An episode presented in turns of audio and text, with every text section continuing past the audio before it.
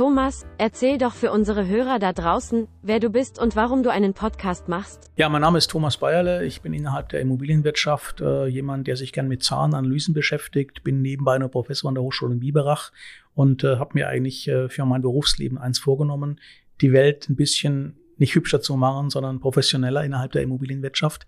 Denn ähm, warum ist die Immobilienwirtschaft so spannend und so wichtig? Das möchte ich in den nächsten äh, Folgen im ähm, Podcast er erläutern.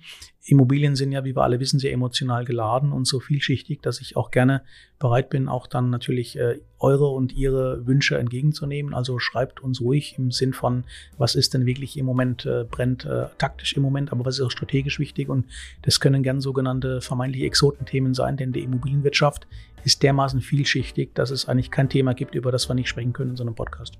Vielen Dank, Thomas. Ich freue mich auf die erste Folge. Übrigens, dieser Podcast wird von Wolfgang Patz produziert und in Zusammenarbeit mit Scale.immo vermarktet. Der Nummer 1 Performance Marketing Agentur für die Immobilienwirtschaft.